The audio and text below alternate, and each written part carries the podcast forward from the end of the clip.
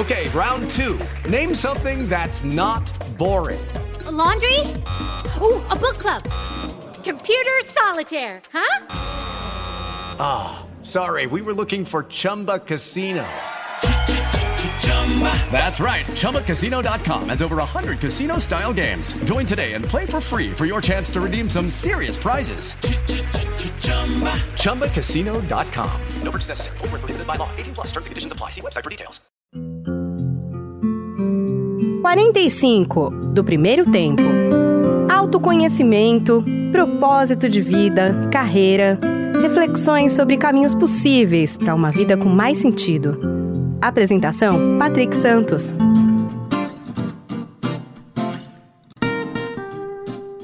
Olá, seja bem-vindo, seja bem-vindo ao podcast 45 do Primeiro Tempo.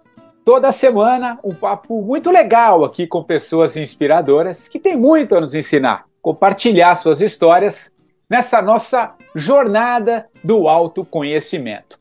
Bom, antes de chamar aqui a minha convidada de hoje, um rápido recadinho, na verdade é um convite para você ir lá curtir o nosso podcast, de preferência com cinco estrelas no Spotify. É bem simples, tem um ícone bem abaixo ali da capa de abertura, né, com a descrição do podcast bem abaixo. E assim você vai lá, avalie, e assim você ajuda a ranquear melhor o 45 na plataforma do Spotify e, consequentemente, chegar para muito mais gente. Aproveita também, faça lá a sua inscrição, afinal, toda semana, se você fizer a inscrição, você é notificado. Afinal, toda sexta-feira, toda semana, tem um papo novo com pessoas muito interessantes aqui no podcast. Tá bom? Recado passado, vamos ao papo desta semana, porque tenho certeza vai ser muito legal e de muito aprendizado.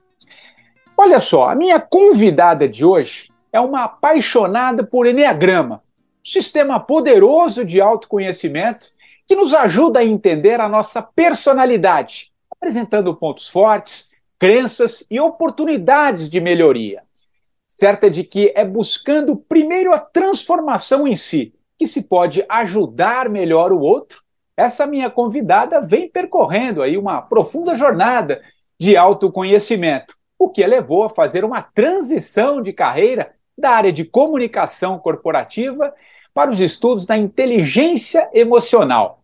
Ela se mudou para o Canadá há alguns anos e hoje é uma counselor, uma profissional que trabalha com desenvolvimento humano, cuja formação tem um forte componente acadêmico também.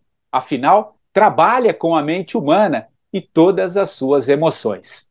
Eu estou falando da Caroline de Moraes, que também é professora de pós-graduação em neurociência Psicologia Positiva e Mindfulness pela PUC do Paraná e atende pessoas também que vivem em diversos lugares do mundo. Eu diria que ela é uma cidadã do mundo também e está sempre buscando autoconhecimento. Tudo bem, Caroline? Poxa, que alegria recebê-la aqui no, no 45, querido. Diretamente do Canadá, não sei que cidade que você fala, mas enfim, tudo bem, querida? Oi, Patrick, tudo bem? Muito obrigada. Olá a todos os ouvintes também. Estou muito feliz com essa oportunidade. Eu estou em Vancouver. Vancouver, que legal, que legal. Ô, ô Caroline, é, bom, deixa eu falar como é que você chega aqui no podcast, né? Foi uma indicação de uma, de uma ouvinte. Eu não conhecia o teu, o teu trabalho e mergulhei, claro, aí na, nas suas páginas, nas suas redes sociais, algumas entrevistas que você concedeu lá no, no YouTube. Você tem um canal no YouTube também. E eu achei muito interessante né, a, tua, a, tua, a tua história de vida, né, a sua, o seu processo de transformação e a forma como você ajuda muitas pessoas hoje. Né? É, a gente estava falando um pouco antes de gravar aqui, né? Que você dá um zoom, né? Você amplia bem essa busca por conhecimento. Eu vi que você é, estuda um pouco Groff também, respiração holotrópica, né? Esses estados alterados de consciência. Ah, enfim, você está sempre buscando. Eu queria que você contasse um pouco a tua a tua história, como é que você foi parar no Canadá também, né? Como é que foi essa transição para aí sim a gente falar um pouco de Enneagrama, que eu sei que é um assunto que você super domina, é uma grande paixão da sua vida, e falar principalmente sobre desenvolvimento humano, que eu sei que também é a sua grande paixão. Vai lá que acho que eu já estou falando demais. Tá certo, Patrick. Olha, eu sou uma buscadora mesmo, né? Aquela minha jornada de vida é essa, é uma busca. Acho que ela nunca vai, vai comigo até o fim assim, mas eu comecei nesse processo, deve ter uns 15 anos, mais ou menos. Quando eu me interessei por filosofia, eu era comunicadora, é, jornalista, né? Trabalhava como gerente de uma grande empresa na área de relações públicas, mas em paralelo, como hobby, eu gostava dessa coisa de espiritualidade, filosofia, autoconhecimento, e comecei é, há cerca de 15 anos atrás a fazer uma série de exercícios de respiração, meditação, desenvolvimento é, da mente como um todo, né? E esses exercícios todos juntos, com estresse emocional, essa é a parte, Patrick, eu vou te contar pela primeira vez uma coisa. Opa, já tem coisa nova então, então já tem coisa que nova. você não vai encontrar em nenhum outro lugar da internet, porque é a primeira vez que eu vou falar dessa história, Uau. e depois eu vou te explicar por que também. Mas eu nesse processo, né, de busca de significado, de propósito de vida, fazendo todos esses, esses exercícios de meditação, de respiração e tudo mais, no meio do caminho eu tive um estresse emocional muito grande, eu passei por um sofrimento emocional. Juntou tudo isso e eu entrei numa crise, numa crise de transformação muito profunda, uma crise psicoespiritual, que eu fiquei em estado é, não ordinário de consciência por um longo período tendo diferentes experiências, né, que naquela época eu desconhecia completamente, eu era uma pessoa que estava iniciando na jornada e também não tinha coragem de pedir ajuda para as coisas que eu experimentava, tá? Porque eu tinha ainda lá atrás um estigma de que eu pudesse dentro daquele tipo de experiência está enlouquecendo, né? Está perdendo a minha saúde mental. E muitas pessoas que passam por isso não pedem ajuda por conta dessa questão. Que experiências que eu estou falando? Experiências fora do corpo, experiências de você ter visão da sua linha futura, é, você ter experiências de conexão com a emoção das pessoas, isso de uma forma muito forte. Uma série de outras experiências que hoje você vai olhar, elas estão no campo ali da parapsicologia, alguma coisa nesse sentido. E foi exatamente no meio dessa crise, a minha inabilidade de pedir ajuda, que eu encontrei um professor de Enneagrama, surgiu na minha vida um professor de Enneagrama. Quando eu digo que eu amo o Enneagrama, porque o Enneagrama, foi um caminho que ajudou a me aterrar no momento que eu estava muito fora, né? Ele me trouxe para trabalhar o ego no momento que eu estava muito é, fora. E foi exatamente no meio dessa crise, com a entrada do Enneagrama, foi uma crise de transformação é, acelerada de consciência que durou três anos. Ela teve ápices é, mais fortes, então, os primeiros oito meses foram muito intensos, depois melhorou alguns meses e depois intensificou de novo. E eu não sabia é, uma série de coisas que eu sei hoje que me mantinham nesses estados alterados de consciência, né? Você não voltava, Carolina? Você ficava? Eu não, por, por, por 200... Ah. Exato, por, por 200 dias, mais ou menos, 256 dias, para ser mais exata, eu não voltei. Uau! Eu fiquei em estado não ordinário de consciência. Tô arrepiado é. aqui, porque, cara, eu, nossa, cara, imagina. É muito, é, é muito mesmo. Eu, aí eu vou chegar no Groff daqui a pouco, tá? Mas, é, então foram esses, sozinha, assim, eu, eu conversava com algumas pessoas de, as pessoas, meus amigos sabiam, olha, hoje eu saí do corpo, eu desdobrei, eu saí, eu tô te dizendo o que, que aconteceu, foi isso. Então, eu ia contando para as pessoas algumas experiências, mas eu própria não conseguia integrar nem entender as experiências, né? Isso eu levei muitos anos para integrar, para entender, porque o que eu não consegui pedir de ajuda depois, toda a minha jornada na sequência foi com ajuda, foi atrás de psicólogo, psiquiatra, radiestesista, hipnoterapeuta, é, counselors no Brasil, no Canadá, para entender e integrar a minha história depois desses três anos, foi um longo período, né? Mas lá atrás, uma das coisas que, por sorte, aconteceu, eu continuava funcionando, tá? Eu continuei por um período conseguindo trabalhar, eu continuei é, é, me relacionando com as pessoas, só que é claro, depois que você passa por um despertar tão avassalador, uma abertura psíquica tão abrupta né, como eu passei, as minhas crenças todas mudaram, minha visão de mundo mudou completamente, sentido de vida, busca de propósito, e aí não ficou pedra sobre pedra mais na minha vida. Cara, eu imagino. Aí acabou tudo, acabou, eu acabei com a minha carreira, mudei completamente de carreira. Eu estava no auge, eu era gerente, como eu falei, de uma multinacional, e eu falei, eu não quero mais essa carreira para mim porque eu não estou vendo mais significado nela. Então eu fui para um lugar que a gente chama um lugar meio difícil mesmo.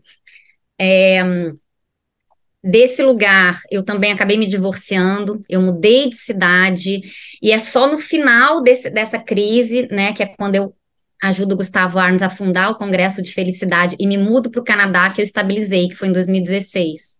Mas todo o processo anterior dessa mudança de carreira, ele foi muito complicado, porque eu realmente, eu, eu te digo que eu morri e eu nasci de novo, porque eu deixei de ser jornalista e eu virei terapeuta. Então, uma pessoa que nunca tinha pisado numa, num, num consultório de um psicólogo, até há 10 anos atrás, eu nunca tinha feito uma sessão de terapia, eu não imaginava que um dia eu ia virar uma especialista em Enneagrama, que eu ia ajudar pessoas com tratamento de traumas, depressão, ansiedade, isso não passava pela minha cabeça.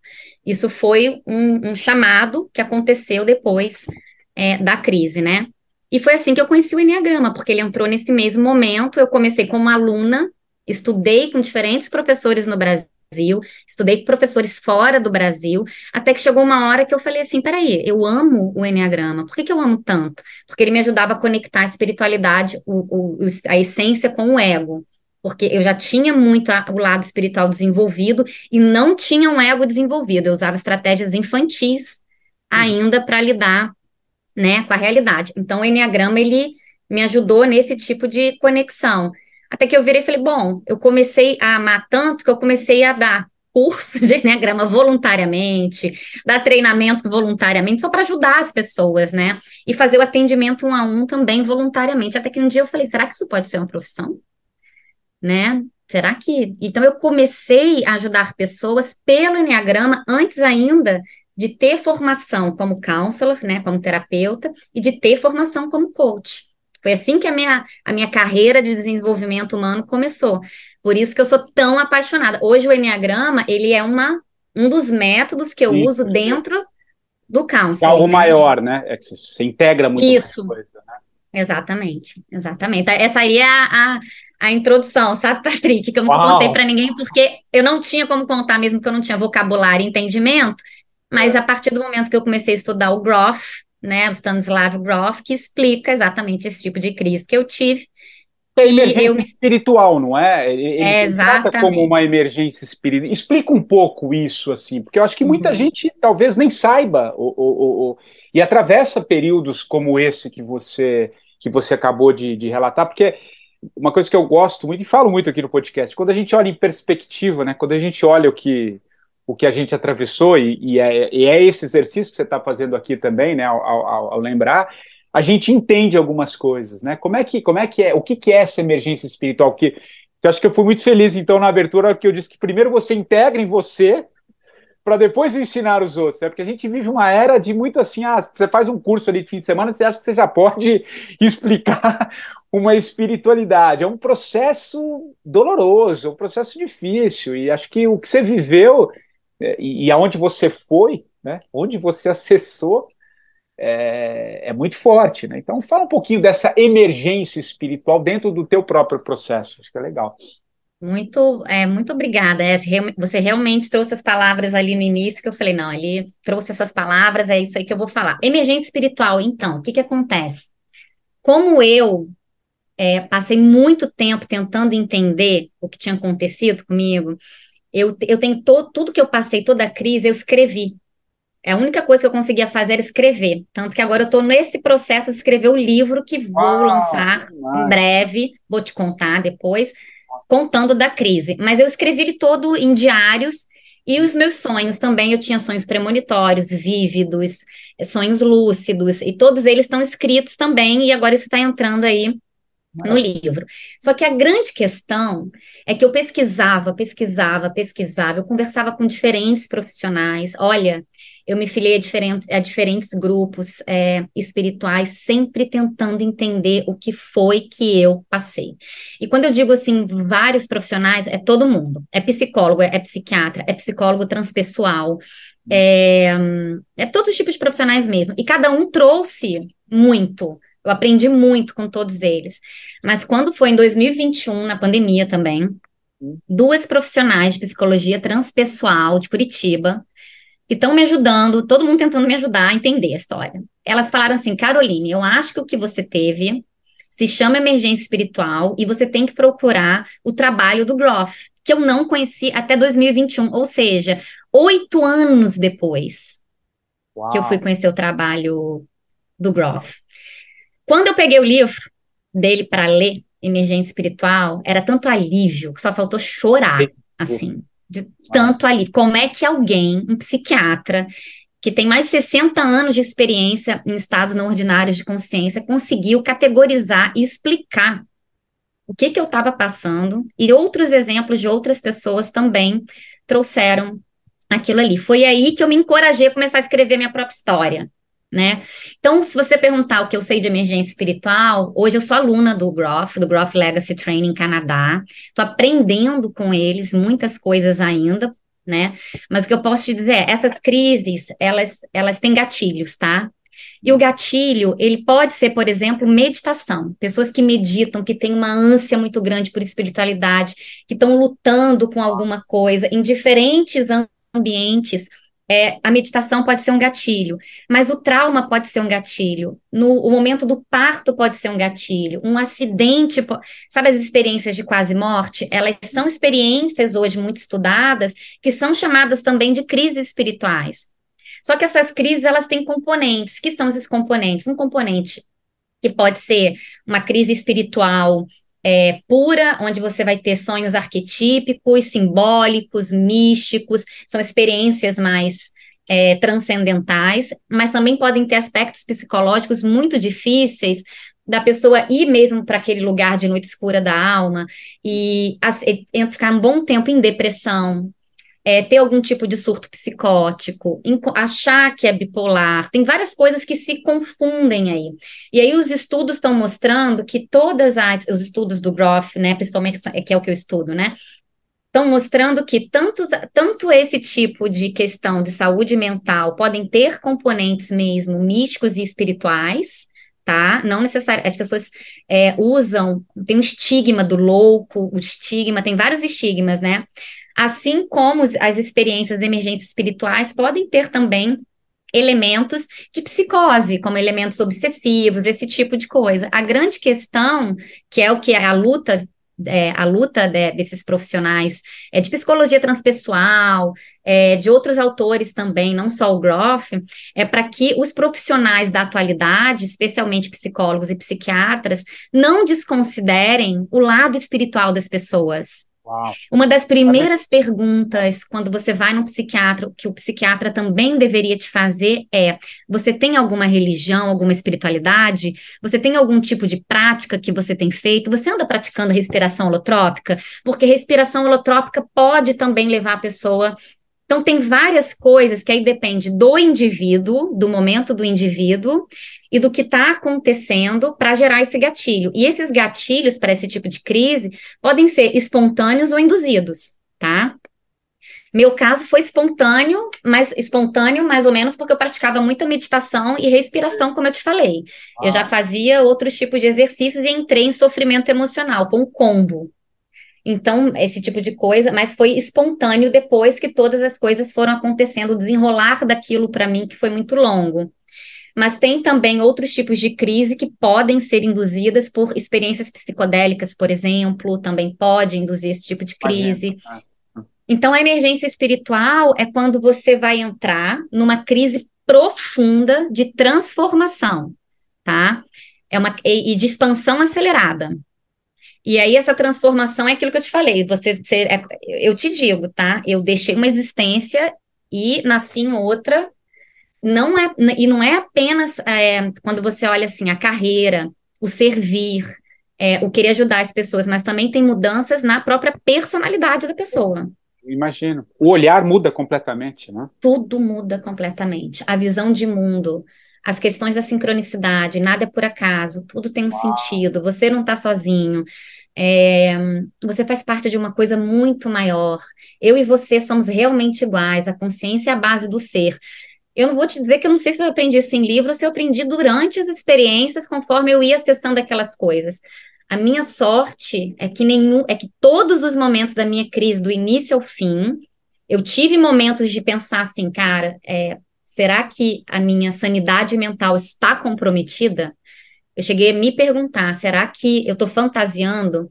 Será que a, a evitar a dor, né, está me gerando tudo isso? Ou será que tem algo de espiritual aqui acontecendo? E eu acreditei muito mais que tinha algo espiritual acontecendo do que eu estava é, perdendo a minha sanidade mental.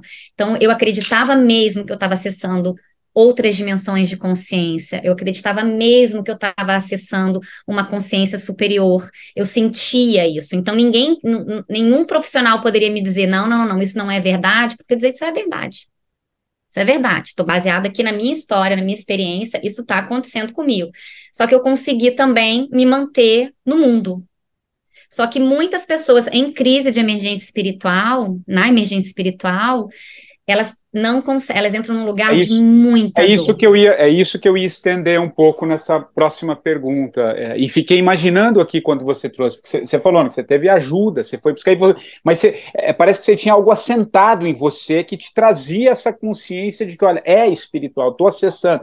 Você tinha aquela coisa lá dentro, aquela verdade intrínseca, né? Eu acho, né? Aquilo que a gente carrega como verdade que te assegurava, mas eu acho que muita gente talvez não tenha a mesma sorte. Não sei se eu vou dizer sorte, porque também, é, é, enfim, é, é, é, algo um pouco mais amplo, mas é, fala um pouco sobre isso também, que, que eu acho que nesses tempos de tantas doenças emocionais que a gente está vivendo agora, e você citou há pouco pandemia, né? Pós-pandemia isso desencadeou um processo que, olha, talvez a gente ainda não tenha real noção do que a gente está vivendo, né, em, em, em vários lugares, em, em, várias situações, enfim.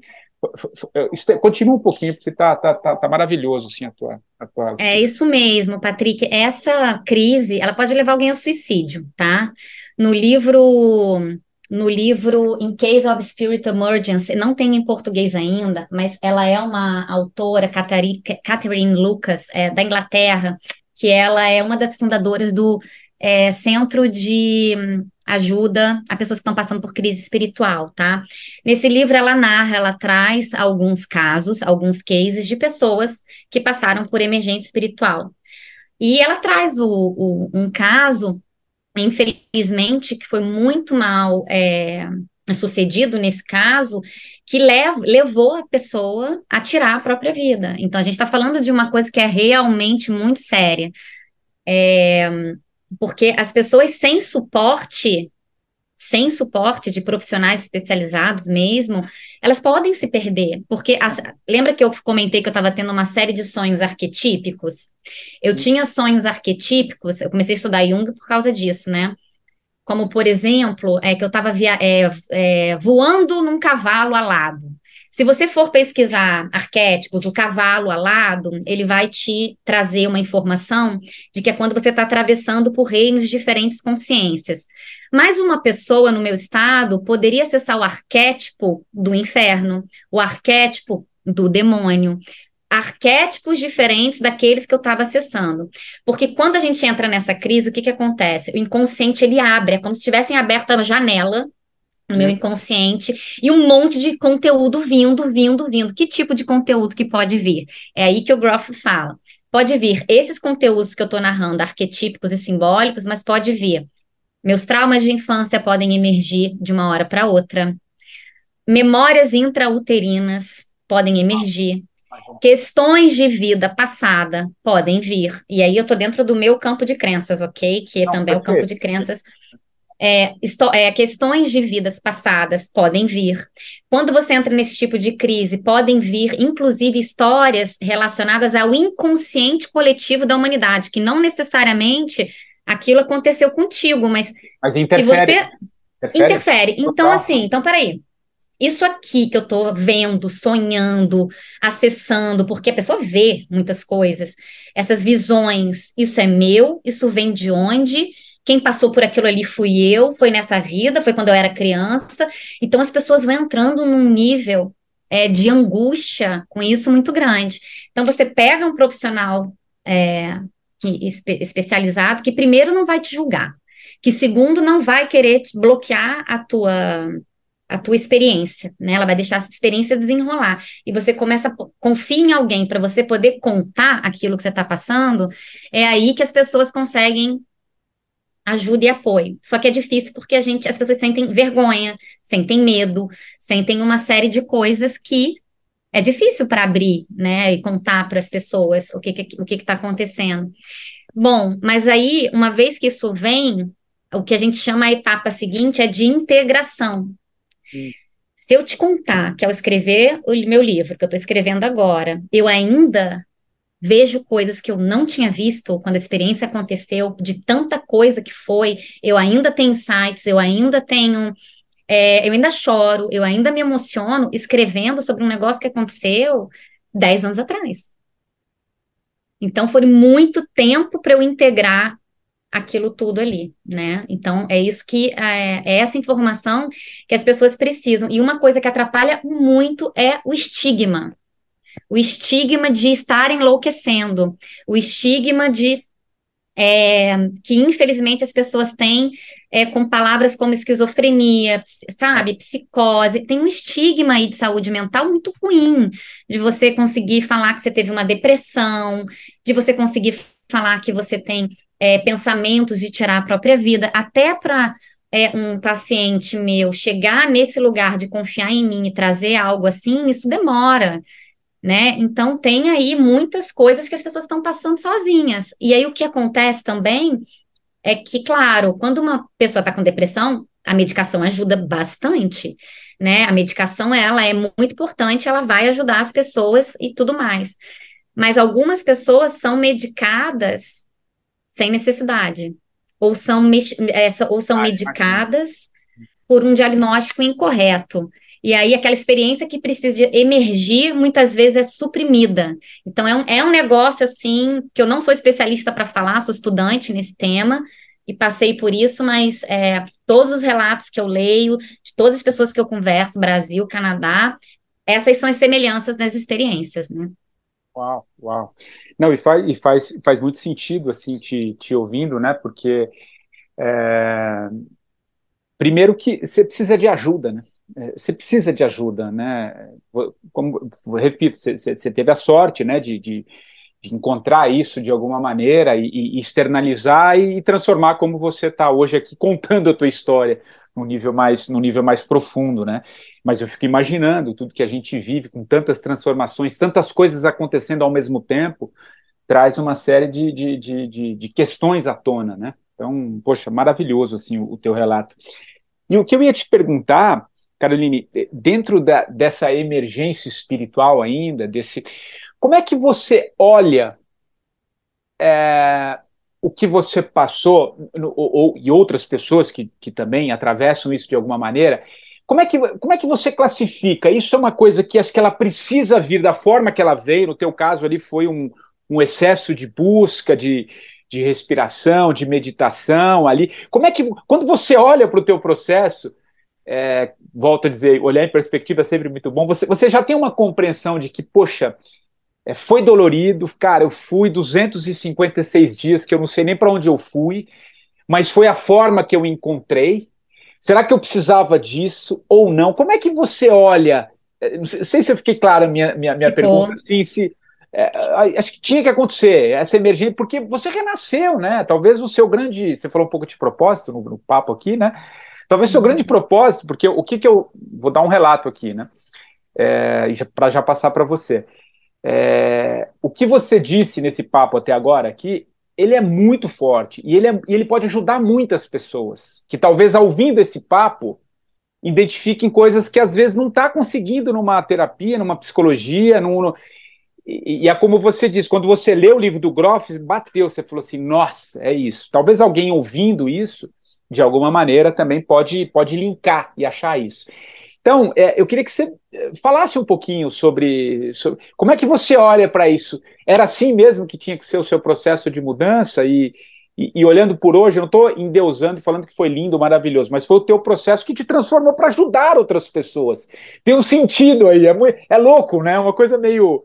As pessoas, como assim, lindo? Pô, que ela passou. Não, mas às vezes o papel, o propósito, como você disse, talvez seja ter experimentado em você todo esse todo esse drama que, cara, eu imagino, não, eu imagino.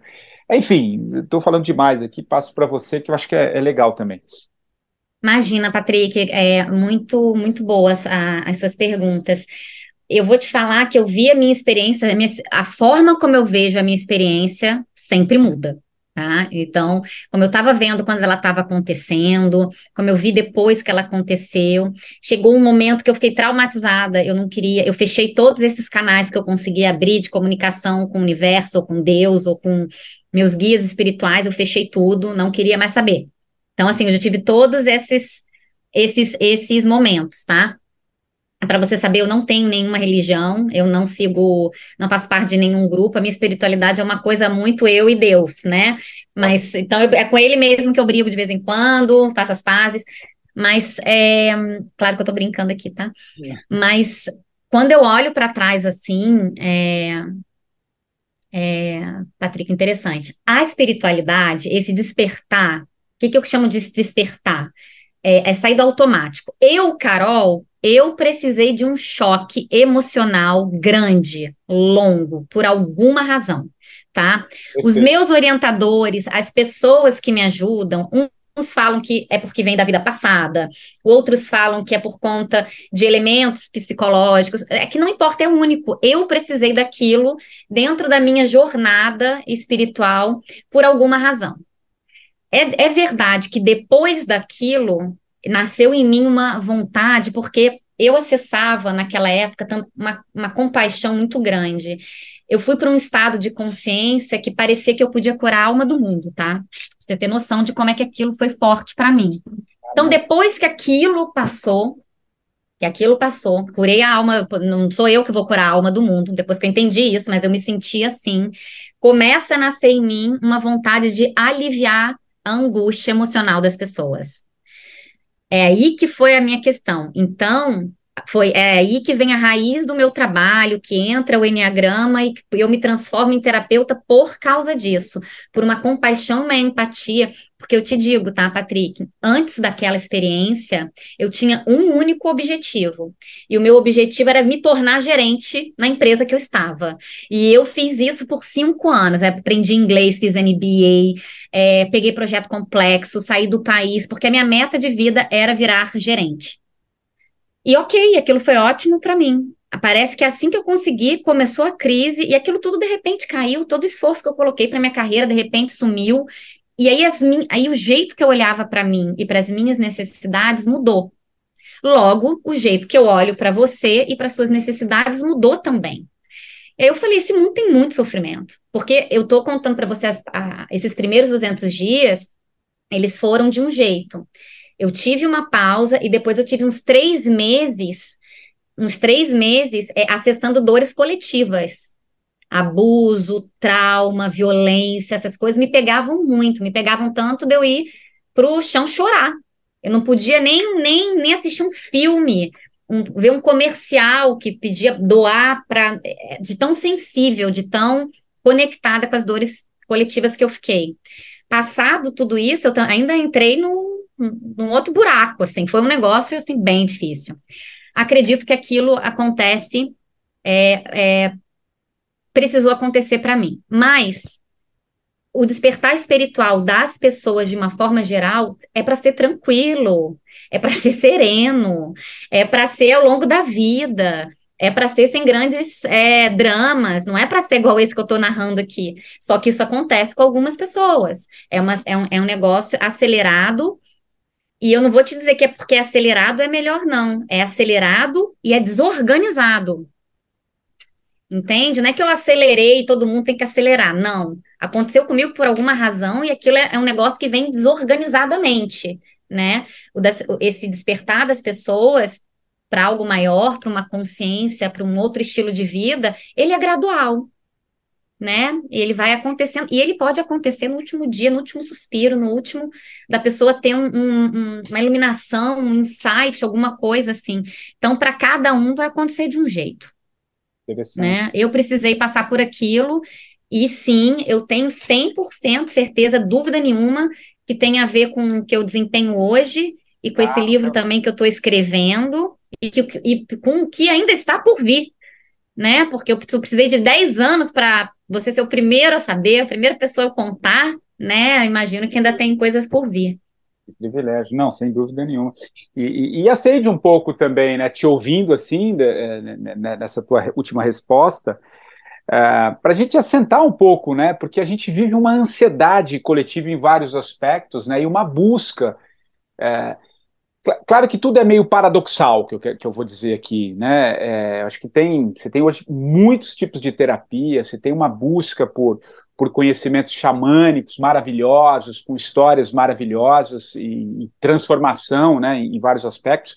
Mas tem gente que também acessa e, e desencadeia outros processos também né? Porque ah, eu, eu, eu adotei, eu fiz isso e como se aquilo fosse funcionasse para todo mundo. Acho que cada um, pelo que você está te ouvindo, dá para entender que cada um tem um processo, cada um tem uma história, cada um acessa as suas próprias histórias de uma maneira. Então, é, o que, que eu quero dizer com, com, essa, com, essa, com essa volta aqui da tua resposta? Aqui é, é importante a gente dar um pouco de tempo ao tempo, né? Às vezes querer acelerar muito é, é, ah, eu vou fazer isso, que eu quero buscar aquilo, porque tá um, tá um, pelo menos é o que eu sinto, tá? Não sei se você em consultório, em tudo que você vem fazendo, as pessoas estão, é coletivo, é um, é um, é, é um como diz um, um, amigo astrólogo, a gente está vivendo um estribucho do velho sistema, né? E, e então está vindo coletivamente em vários aspectos, mas a gente tem que ter um pouco de, de cuidado e, e, uma boa orientação por esses, por esses caminhos, né? Falam, dá uma arredondada um pouco nisso, Carol, que, que eu acho que dá um pouco de paz também. Busca, tem que buscar, até porque não dá para você ficar parado, a vida é movimento, você sabe melhor do que. Né? Mas tem que ter um, um tempo, pelo menos é, é o que me ocorreu aqui. É, não, muito bem colocado mesmo, Patrick. Tem que ter um tempo. E assim, é tão único quanto é a nossa impressão digital. Gente, não tem, é único, né? Eu e você, a gente pode, nós dois, falar assim: olha, nós dois tivemos um sonho que foi assim, não vai ter como. As experiências que eu vou narrar, não, você vê similaridades com outras pessoas, mas elas são muito únicas, né? Hoje, o mundo, o que, que acontece? É, depressão hoje, ela tá aí na, na, já é a doença mais incapacitante do mundo, né? As pessoas vão de níveis leves aos níveis mais severos da depressão, então já está incapacitado, é, é muita coisa. No Brasil, tem pesquisas que falam que metade do mercado de trabalho, das pessoas que estão ativamente trabalhando, estão com depressão. E a depressão, ela põe a gente num lugar de vazio, né, de desesperança, é, de você não conseguir fazer coisas simples, de você achar que você não tem valor, é um lugar muito difícil. É. O que, que ajuda, muitas vezes, as pessoas saírem de, da depressão, desse lugar tão difícil? Sem dúvida, a psicoterapia, medicação, como eu falei, essas duas coisas juntas, uma outra, para quem tem depressão mesmo, não vai funcionar só uma ou só outra, na minha visão, na minha compreensão, no meu estudo, né? E aí eu acredito muito que a espiritualidade ajuda bastante. Por quê? Por que, que é espiritualidade? É você começar a ter uma fé, que não é por acaso o que você está passando, que tem uma razão para aquilo, né? E quando eu falo de espiritualidade, eu estou falando de autoconhecimento e de sentido para a vida, estou falando de esperança. A espiritualidade, a fé te mantém na esperança né? No entanto, tem um outro grupo de pessoas. Então, tem esse grupo de pessoas que precisa se abrir para esse caminho. Mas tem um outro grupo também de pessoas, os, os, os, buscadores, como eu era lá atrás, e eu era dessa pessoa over. Sim, você pode imaginar, né? Eu tive o tamanho da crise pelo, que eu tive. Pelo, pelo, pela, pela busca que você tinha, até profissional, imagina como é que isso foi operando em você. Maravilhoso. Como é que isso não foi operando? Então, eu era essa pessoa que eu preciso saber, eu preciso ver o que, que eu não estou fazendo, o que, que eu estou fazendo de errado, o que, que eu tenho que melhorar, o que, que deu certo para o outro, por que, que eu não, estou sendo ouvida, onde que eu estou errando e como eu sou melhor. Eu tinha uma coisa de o que, que eu preciso fazer para ser melhor. E eu tinha uma outra coisa também, que era essa coisa do propósito. O propósito, muitas vezes, isso eu aprendi ao longo da minha jornada. A palavra propósito, hoje em dia, tem gerado mais ansiedade e angústia nas pessoas do que realmente movê-las para uma busca. Por quê? Porque é como se você tivesse propósito, aquele lá, aquele lá encontrou, eu não encontrei. Ele tem, tem alguma coisa de errado comigo. Não tem nada de errado com a gente. A vida é, é a, a, a, o propósito da vida é estar tá vivo, é concluir, é atravessar essa jornada, pegar essas experiências e partir, né? Mas a gente não, a gente tem que achar que a gente vai ter um propósito de Dalai Lama, de iluminação, de Nelson Mandela, de e aí isso gera o quê? Tristeza, isso gera ansiedade. Na época da minha crise, 10 anos atrás, eu era uma dessas pessoas que achava que ou eu descubro o meu propósito, eu não saio dessa vida era o tamanho do desespero. Foi um boom de propósito no mundo. Era minha empresa falando de propósito, era esse campo da espiritualidade todo falando de propósito, e eu no meio daquilo querendo saber qual era o meu, porque não é possível não ter nenhum. Hoje, olhando para trás, eu falo, meu Deus, quanto sofrimento. Quanto sofrimento. Então, é, quer um propósito mais bonito do que você educar uma criança, deixar um legado maravilhoso para o mundo, né, do que você vir para essa vida experimentar o que, que é amar e ser amado, coisa linda, né? Você ter um parceiro, ter uma parceira, é, de você vir para essa vida e falar, eu tenho, eu gosto desse trabalho que eu faço, o qualquer que seja o trabalho. E eu já conversei com tanta gente, tanta gente, não importa o trabalho, as pessoas conseguem ver o valor dele. Então, esse ver talvez é o que precisa ser ajustado.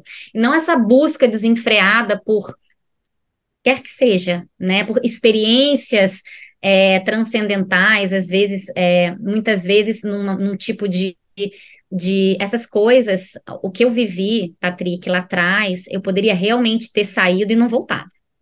Pra, eu poderia ter perdido a minha sanidade mental, sim, porque foi desorganizado, foi sem suporte.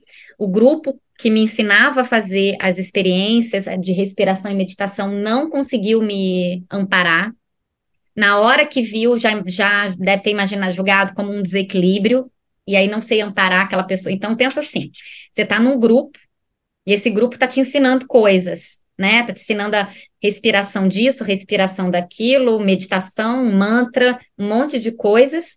De repente, aquilo tudo que você está aprendendo dispara em você, e você não tem nenhum suporte para conter aquilo.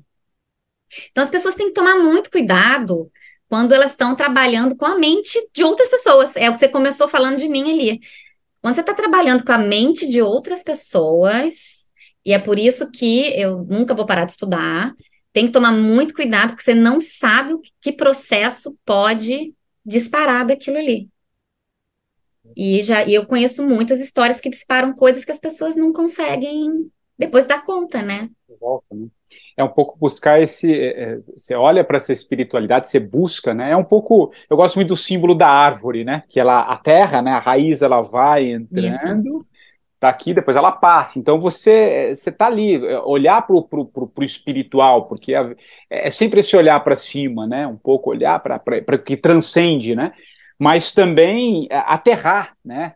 É, eu, eu, dentro do meu processo, claro que eu não cheguei aos pés desse processo que você, você viveu, mas é, tive fases da minha vida, eu sou um pouquinho mais, mais velho que ti, assim, mas eu passei uma fase muito, muito intensa da minha vida em 2000 e, 2004, quando no meu primeiro casamento minha, minha esposa teve, primeira esposa teve câncer, e a gente viveu ali um drama de dois anos de hospital, foi uma loucura, minha vida mudou completamente, ali eu acessei muitas coisas, fui buscar, que foi o caminho, né? Porque, é, como eu digo, tudo é meio paradoxal mesmo, né? Eu ficava na medicina holopata, porque precisava, existia um problema real que precisava ser curado, mas ali também ela te limita, porque ela te.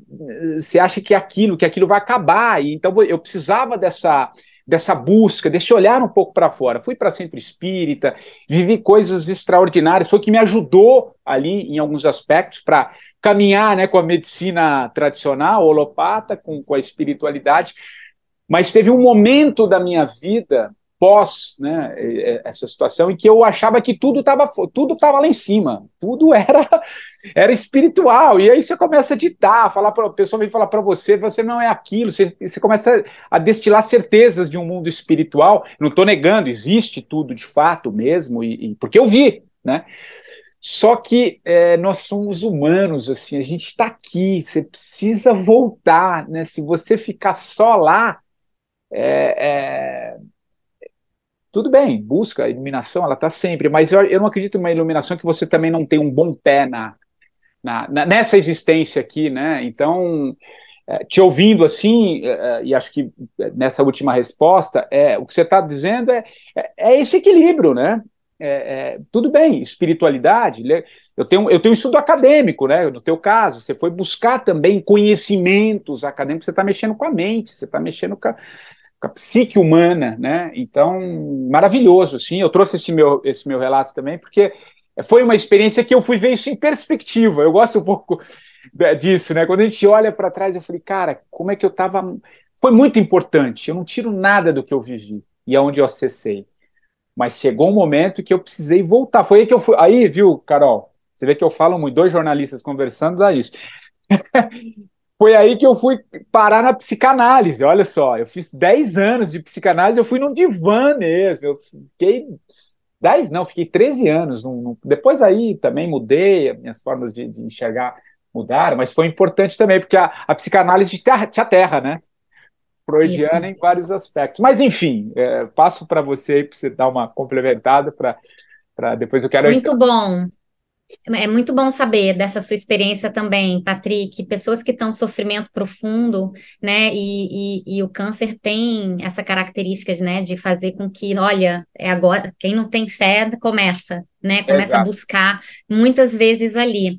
Mas sim, você tem, você tem toda a razão. Isso que é da gente ir lá ver e voltar, eu tive essa fase.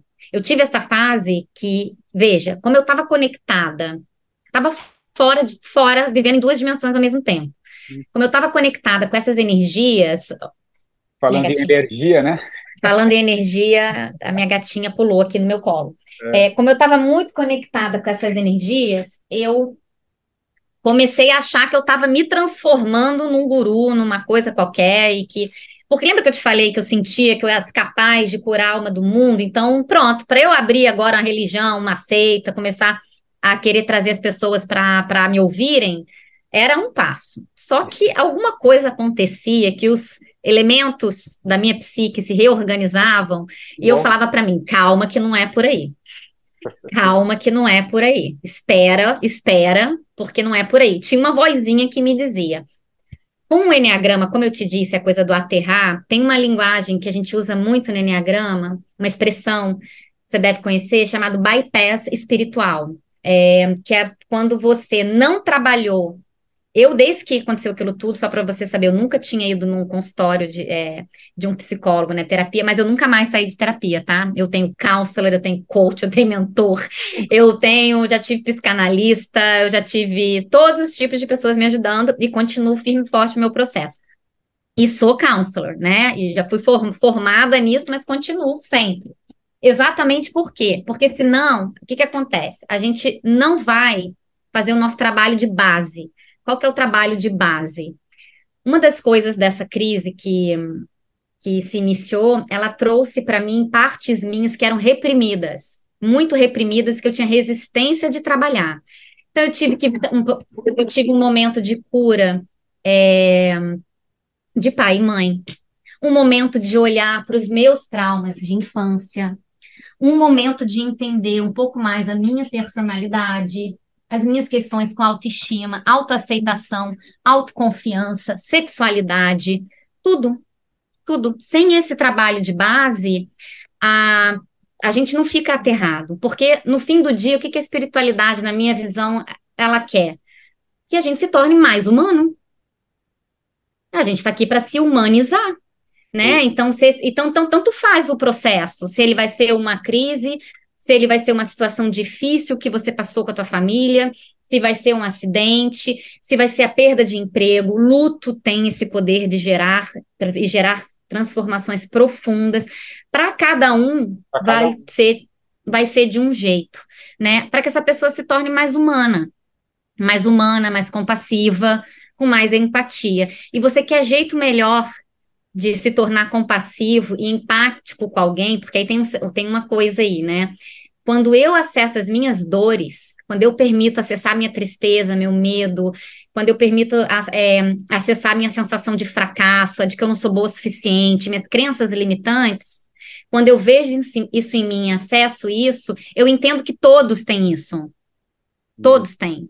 Todos têm suas dores. Todo mundo quer ser amado. Todo mundo tem medo de alguma coisa. As pessoas, as pessoas querem o seu lugar ao sol. Elas querem ser reconhecidas. Até aqueles que a gente julga estarem fazendo mal para os outros também querem essa esse, ir para esse lugar, né, de felicidade, de busca. Isso é humano a minha base terapêutica é a terapia humanista do Carl Rogers. Esse é um dos tipos de terapia recomendado para casos de crise psicoespirituais.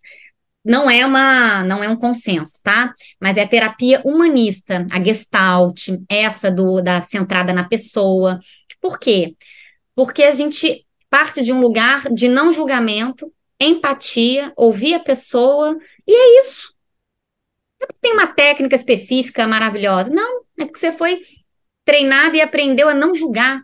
Você foi treinado a, a, a desenvolver empatia, que é uma habilidade que dá para desenvolver.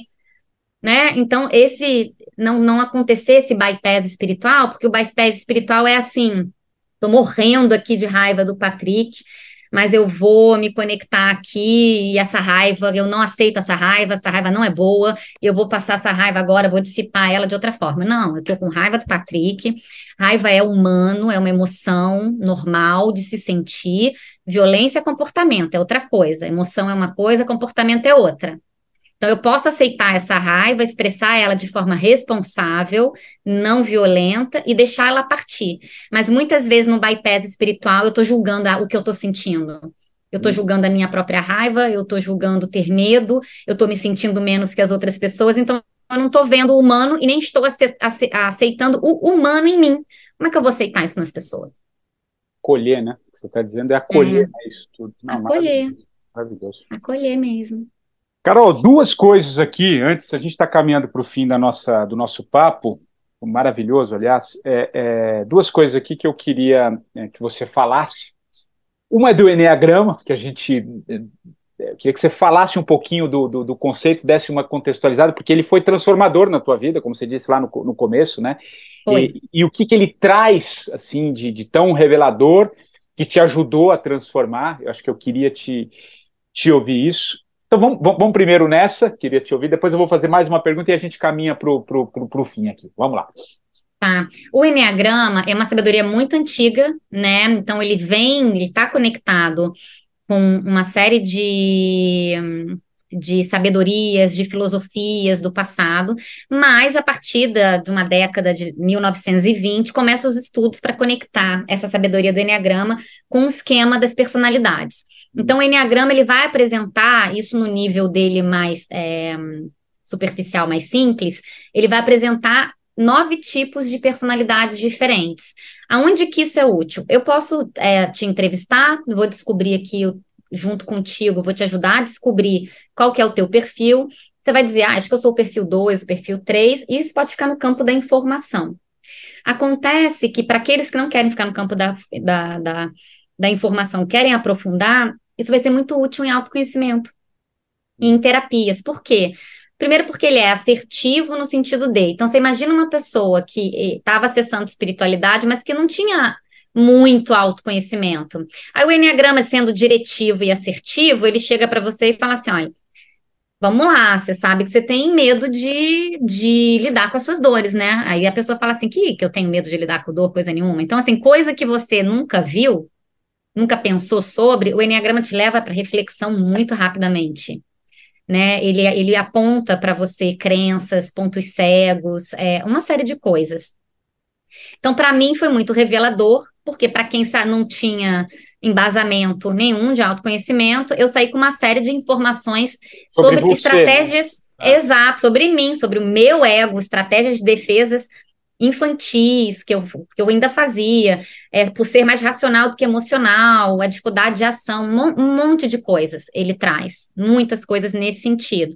E conforme você vai entendendo, se auto-observando naquilo, você pode executar mudanças e transformações na tua vida, depende Como é que isso opera, é, essas mudanças? Você é, é, como se você, olha, é, é, eu vou trazer um pouco para o campo da astrologia, você pega um mapa, o teu mapa, por exemplo, você tem ali é como um caminho, né? Como é que você integra isso assim? O que que você é, dentro do é isso mesmo. como é que você vai, vai vai trabalhando e como é que a pessoa pode trabalhar a partir dessa identificação da da personalidade? Isso mesmo. É bem, bem, bem isso mesmo, é um mapa. E eu posso fazer alguma coisa com isso ou não, né? Hum. É, aí depende também do profissional de Enneagrama que vai estar tá te ajudando e, e, tudo mais. Mas como é que foi o meu processo para integrar? Eu recebi aquele monte de informação e eu, eu entrei, eu levei muito a sério um caminho que se chama o caminho da autoobservação. Hum. De você observar você caindo naquelas pegadinhas da tua personalidade, reagindo, reagindo de determinada maneira, sentindo de determinada maneira e pensando de determinada maneira. O Enneagrama fez com que eu ficasse atenta a uma coisa que eu não sabia que existia, chamado mundo interior. Hum. Então eu comecei a observar quais eram os pensamentos que passavam na minha cabeça que engatilhavam determinadas emoções e que geravam comportamento, pensamento guia emoção, guia um comportamento. Então eu comecei a ver esse caminho, tanto de por que quando essa pessoa fala eu me sinto assim? Por que, que agora eu tô aqui é, envergonhada e tô fazendo piada? Que estratégia é essa de usar piada quando eu tô envergonhada? Então eu comecei, autoanálise, né? Você deve imaginar, porque eu tenho tudo anotado. Então, levei, você deve imaginar o tipo de aluna que eu era, né? Então, começava a anotar aquilo e tudo mais, e, e as pessoas é, e aí eu comecei que nos momentos, nos padrões que mais me machucavam, eu continuo dentro de um padrão, tá? Esse padrão não muda. A gente evolui em consciência, mas sempre com a mesma personalidade do ego. Então, meu ego ele continua com as estratégias dele. A diferença agora é como é que eu lido com esse. Eu sei lidar com determinadas estratégias, com determinados comportamentos. Basicamente, esse é o processo. Então, eu sei como é que eu funciono por dentro quando acontece, como eu funciono por dentro, é ótimo, como eu funciono quando algumas coisas acontecem e eu consigo reagir de maneira diferente. Porque eu aprendi como fazer isso. Então, eu aprendi o caminho, eu entendi que tem aquilo. E muitas vezes eu não consigo. Às vezes, quando eu falo, eu sou esse perfil do Enneagrama, e quando ele vem muito forte, eu começo a rir. Eu falo, gente, esse negócio vai comigo até o fim da vida, porque a ideia não é matar o ego. O ego ele sempre vai estar tá aqui, né? Ele é importante. A gente está num mundo tridimensional que a gente tem que trabalhar com o ego. Ele é importante. Mas como que eu vou atuar com isso é o que faz a diferença no Enneagrama. Então, pessoa, vou dar um exemplo para só para deixar mais claro.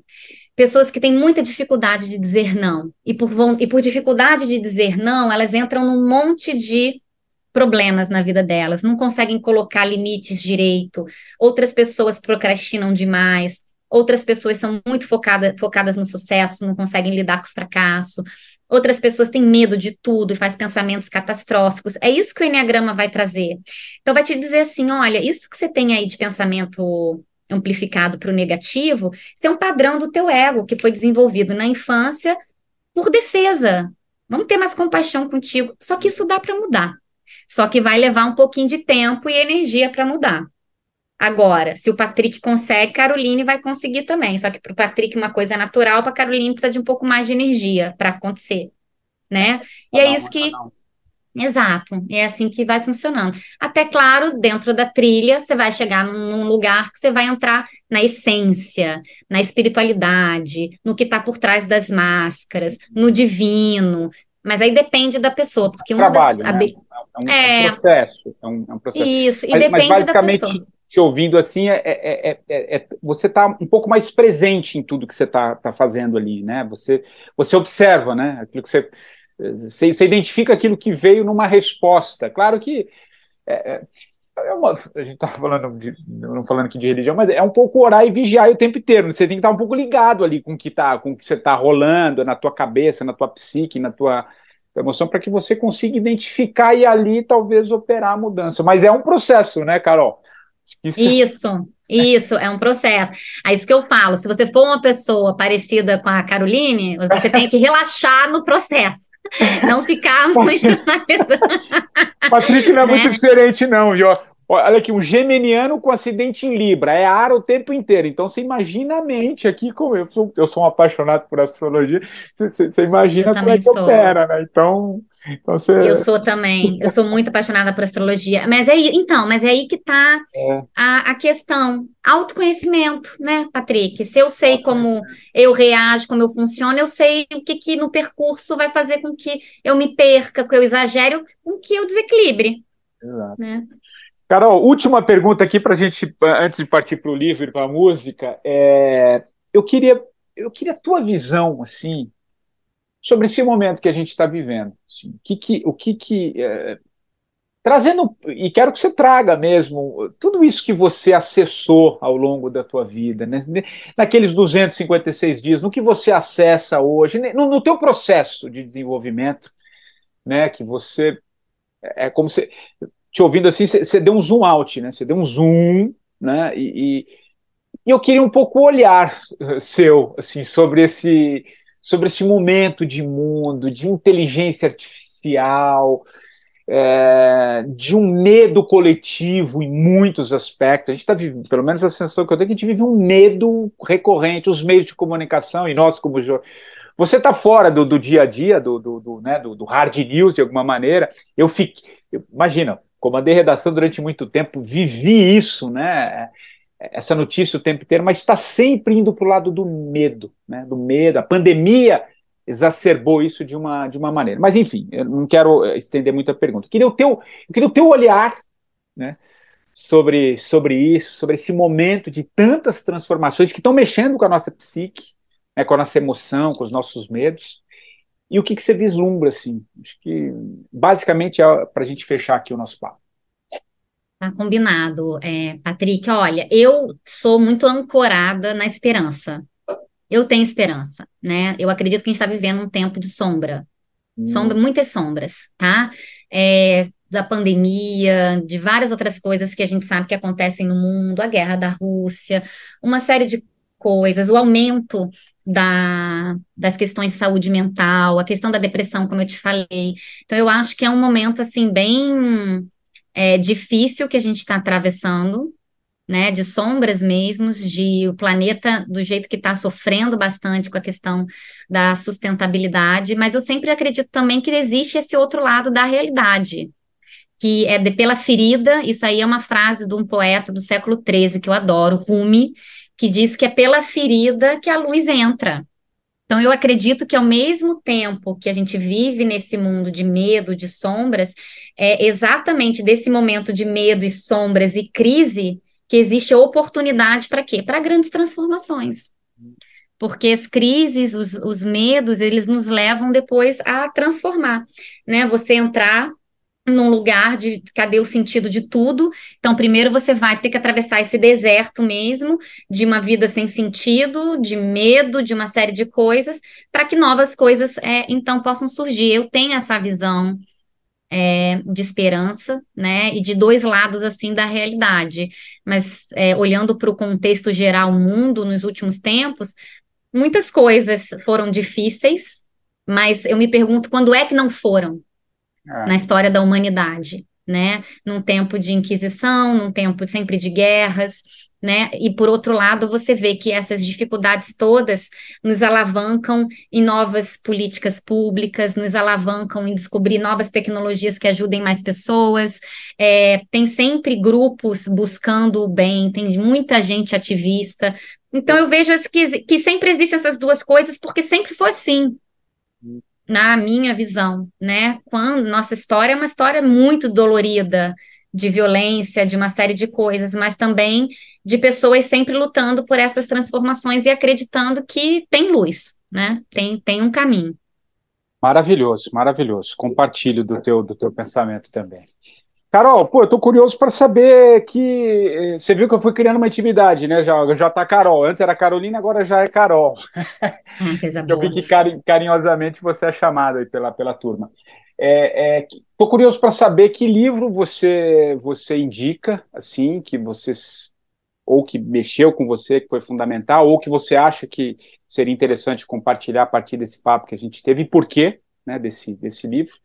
E na sequência, emendar uma música, assim, o que, que você escolhe para encerrar aqui o nosso papo na versão podcast? Tá bom. Ah, que difícil. Não pode ser três, não, né? Tem que ser um não, só. Pode ser um, eu vou ser bem sacana. Caramba, tá.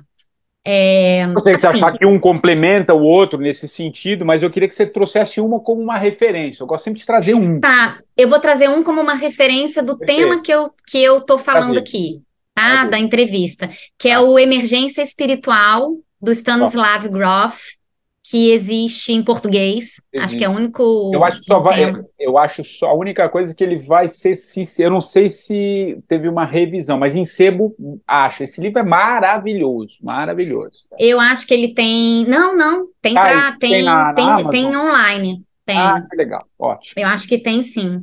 Esse ah. livro, acho que ele está com uma edição dele, tem em algum lugar que eu vi. Hum eu posso estar enganada, mas sim. Ou então talvez seja é... um outro livro dele que eu esteja me confundindo aqui. Mas... A Tempe... É porque ele tem um outro, ele tem outra, a Tempestuosa Busca do Ser, que eu acho que esse não tem. Ele tem talvez vários. Sim. É, ele tem ele vários. lançou agora o Caminho do Psiconauta, ele tem várias coisas. Mas esse do, do Emergência Espiritual, para quem tiver tem muito interesse. A ver com o nosso papo aqui, né? É. Isso, para quem tiver interesse nas crises é, psicoespirituais, nessa visão né, de, um, de um psiquiatra que estuda isso há muitos anos. Acho que eu, eu recomendaria esse, que foi o que te falei, o livro que me trouxe muito alívio e de repente pode trazer alívio para alguém que se encontra hoje numa situação parecida com a minha, né? Maravilhoso, maravilhoso. Como eu estive lá atrás. Uhum. E a música? A música, acho que o nome dela é Agora, da Maria Bethânia, que foi uma das músicas que fala. Eu lá da minha época. Conectei também com a minha, com a minha crise lá atrás, tá? tá. Deixa eu colocar aqui para ver se é agora mesmo. É uma música que hum, fala de nascimento. É uma coisa linda essa música. Aí na voz da, da É debaixo d'água. Debaixo d'água. Não, não, não. É debaixo d'água barra agora. Não, as pessoas se confundem. É agora mesmo. Agora, agora mesmo. Não, mas a gente acha. Agora. Na hora de montar aqui, a gente acha, não tem. tem o Agora da Maria Bethânia. Essa música é muito gostosa de ouvir.